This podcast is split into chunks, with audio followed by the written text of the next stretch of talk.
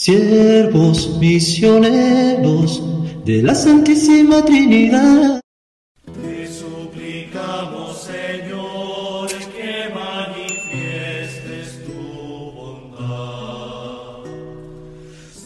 Hermanos y hermanas, que a todos ustedes el Señor les dé su paz. Yo soy hermano Benoit Pierre, siervo misioneros de la Santísima Trinidad, Cenáculo San José, Colombia. Que Dios nos da la gracia por la intercesión de la Virgen María para poder comprender su palabra y practicarla en nuestras vidas. En el nombre del Padre, del Hijo y del Espíritu Santo. Amén.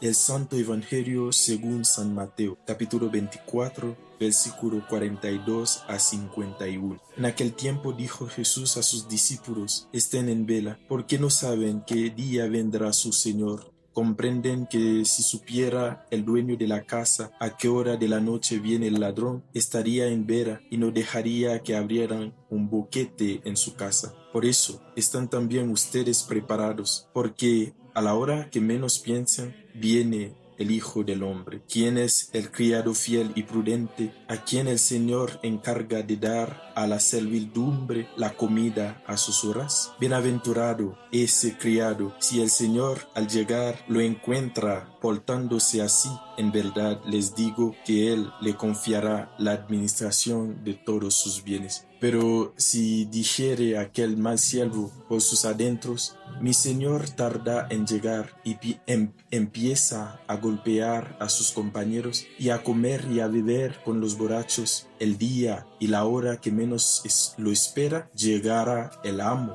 y lo castigará con rigor y lo haré compartir la suerte de los hipócritas. Allí será el llanto y el rechinar de los dientes.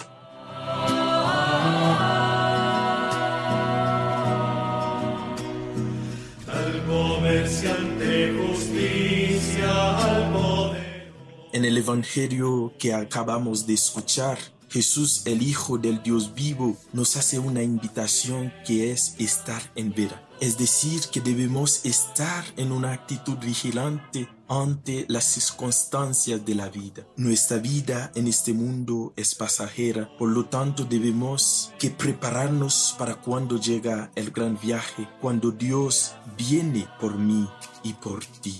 Y cómo verá, cómo tener esa actitud vigilante a través de su palabra, Dios nos da una pista de cómo estar alerta. Hoy hay dos conceptos muy importantes en la vida del ser humano que hace parte integrante de nuestras vidas todos los días y es precisamente lo que quiero compartir con ustedes dentro de este evangelio para poder meditar esta palabra de Dios y responder a esta invitación que nos hace. El primer concepto es el ser un administrador bueno, o sea, hacer el bien. El bien es la capacidad que tiene el hombre para servir y amar a los demás. El padre George, nuestro fundador, dice una frase muy bonita que me gusta mucho. Ser bueno, hacer el bien, ser una potencia para el bien. Y a la luz del Evangelio, el buen administrador es ese criado fiel y prudente. Y por lo tanto, ese criado bueno tiene una recompensa y es simplemente y bellamente lo que expresa el Evangelio así, ser bienaventurado. Ser bienaventurado es entrar a ser parte de la amistad y del amor de Dios, es gozar de la bondad y de la misericordia de Dios por una vida coherente al adherirnos a su Hijo, imitándolo que se da sin reserva. El segundo punto es el administrador malo o el siervo malo que no sabe administrar o el contrario del bien que es el mal. El mal es una construcción del hombre, es la falta de la experiencia de Dios, es la falta de la gracia de Dios en el hombre. Dice el Evangelio, a este siervo malo, a este mal administrador, menos espera llegaría el dueño y él lo castigará. Eso es la recompensa de los que actúan mal, los que no actúan según la voluntad de Dios en su vida. Dios lo castigará porque no es un administrador bueno. Dios lo castigará, no es porque Dios es un Dios malo, porque dice San Juan, Dios es amor. Y este castigo del segundo concepto y el bienaventurado del primer concepto es el resultado de nuestras acciones. Es el resultado de cómo nosotros actuamos en este mundo. Dios siempre quiere lo bueno, lo mejor para nosotros. Somos nosotros a veces que nos apartamos de la misericordia y de la bondad de Dios y escogemos el mal.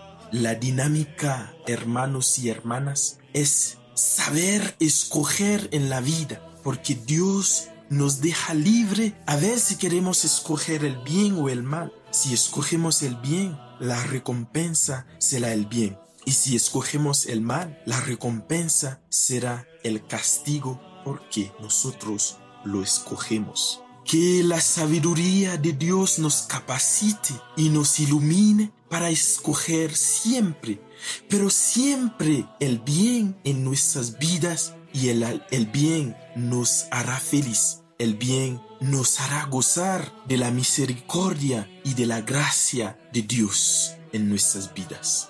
Que Dios nos bendiga y que nos da su paz. Amén.